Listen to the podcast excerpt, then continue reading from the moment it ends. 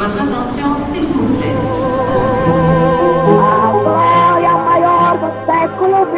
Alberto Santos Dumont habita cet immeuble. A história do Brasil nas ruas de Paris. Je suis brésilien, j'ai de l'or et j'arrive de Rio de Janeiro. Baseado no livro de Maurício Torres Assunção.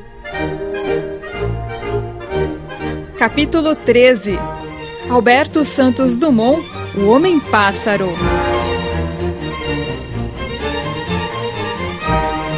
No capítulo passado, você ouviu como Santos Dumont se tornou o brasileiro mais famoso do mundo, contornando a Torre Eiffel com seu balão dirigível número 6. No capítulo de hoje, você vai saber como Santos Dumont conquistou os céus de Paris com o dirigível número 9. Avenida des Champs-Élysées, um dos endereços mais nobres de Paris mais de um quilômetro de lojas e restaurantes sofisticados. À minha esquerda, na parte mais alta da avenida, eu vejo o Arco do Triunfo.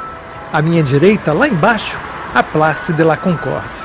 Aqui, na minha frente, o edifício número 114 da avenida. Uma bela construção do século XIX, com apartamentos de luxo para nobres e milionários. Na fachada do prédio, ao lado da porta, eu encontro a placa comemorativa que eu tanto procurava. Brésilien, inventeur, constructeur, pilote, pionnier de l'aéronautique. Isso mesmo.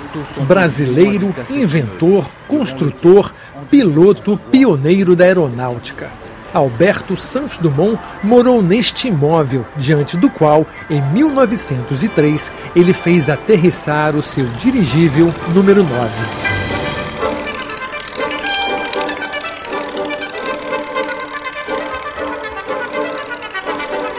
Agora, como Santos Dumont conseguiu aterrissar em plena Champs-Élysées, deve ter sido uma confusão dos diabos. O pequeno dirigível número 9, com apenas 12 metros de comprimento, já não era mais novidade nos céus de Paris. O povo já o chamava de baladeuse, a passeadora. Com ela, Santos Dumont aterrissava na calçada dos seus cafés e restaurantes prediletos.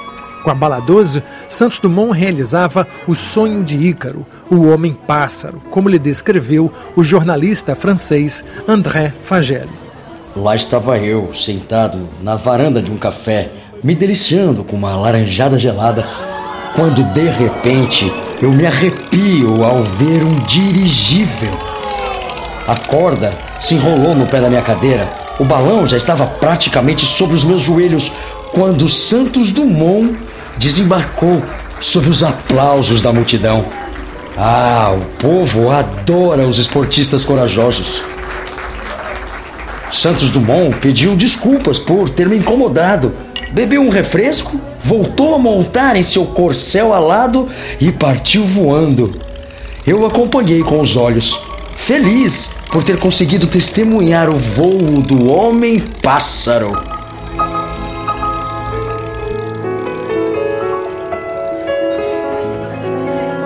De volta ao solo, Santos Dumont tinha agora um plano mais audacioso: sobrevoar a Avenida Champs-Élysées.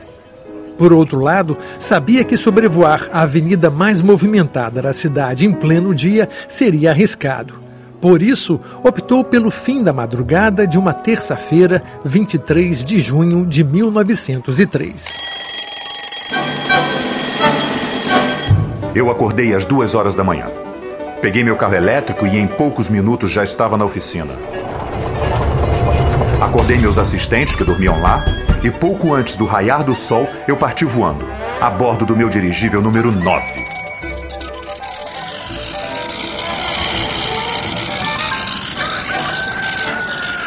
Sob os primeiros raios do sol, o dirigível de Santos Dumont sobrevoou o arvoredo do Bois de Boulogne, o grande parque no extremo oeste de Paris.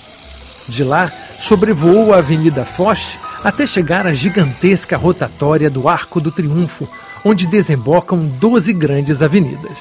Voando a apenas 25 metros de altura, eu cheguei a considerar a hipótese de passar por baixo do Arco do Triunfo. Depois, Achei melhor ser mais prudente, fazendo o contorno do arco como se fosse um automóvel. Mas, de repente, Santos Dumont se deu conta de que estava perdido. Do alto, eu tinha a impressão de que as avenidas que se cruzam na praça se assemelhavam. Todas pareciam estreitas. Nenhuma parecia tão larga quanto a Champs-Élysées. Eu fiquei realmente confuso. Só olhando para trás para consultar a posição do Arco do Triunfo é que eu consegui me localizar encontrando a minha avenida. Aquela hora da manhã, a Champs-Élysées ainda estava deserta. Aproximando-se do número 114, pelo lado esquerdo de quem desce a avenida, Santos Dumont se preparou para a aterrissagem. Eu tinha acabado de chegar na esquina da minha rua. Eu fui manobrando a aeronave bem devagar e comecei a baixar. Quando desembarquei na calçada, dois ajudantes seguraram o aparelho enquanto eu subia ao meu apartamento para tomar um café. Lá de cima, do quinto andar, fiquei olhando a paisagem e pensando: se a prefeitura permitisse, eu faria uma plataforma na janela onde eu pudesse aterrissar. Às sete horas da manhã, uma multidão de curiosos já cercava o dirigível quando Santos Dumont desceu do seu apartamento. Com licença. Com licença, por favor.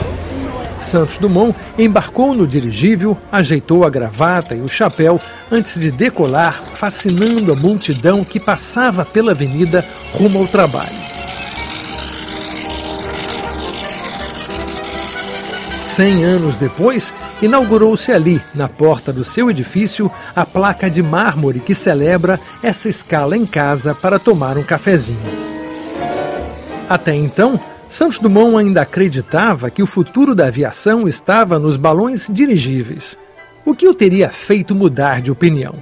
Como ele teria passado dos balões para o 14 bis? Isso é o que vamos descobrir no próximo capítulo da História do Brasil nas ruas de Paris.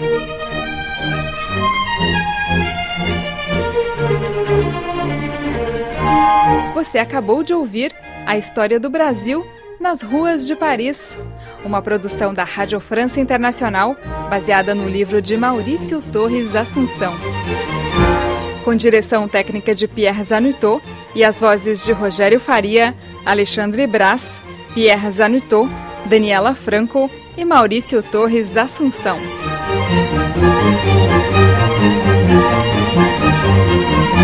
Thank you.